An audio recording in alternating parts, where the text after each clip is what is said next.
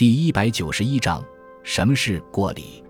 过礼是指看亲之后要履行订婚手续。第一步，由媒人把男方的生辰八字送到女方，女方的生辰八字送到男方，然后双方把生辰八字放到祖先牌位或佛像前。如果三天内双方家里没有发生盗窃、生病之类的事，就同意婚事。有些迷信的父母。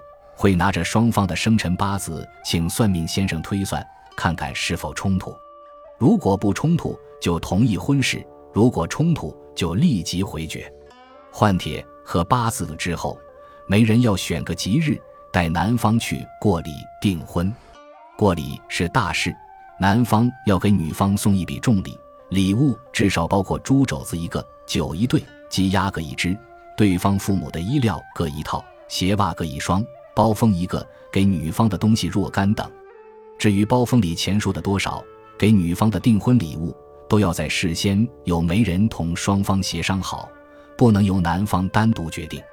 同时，女方父母也应替对方着想，力求节俭，少收聘礼。过礼之后，双方就开始正式商议结婚事宜了。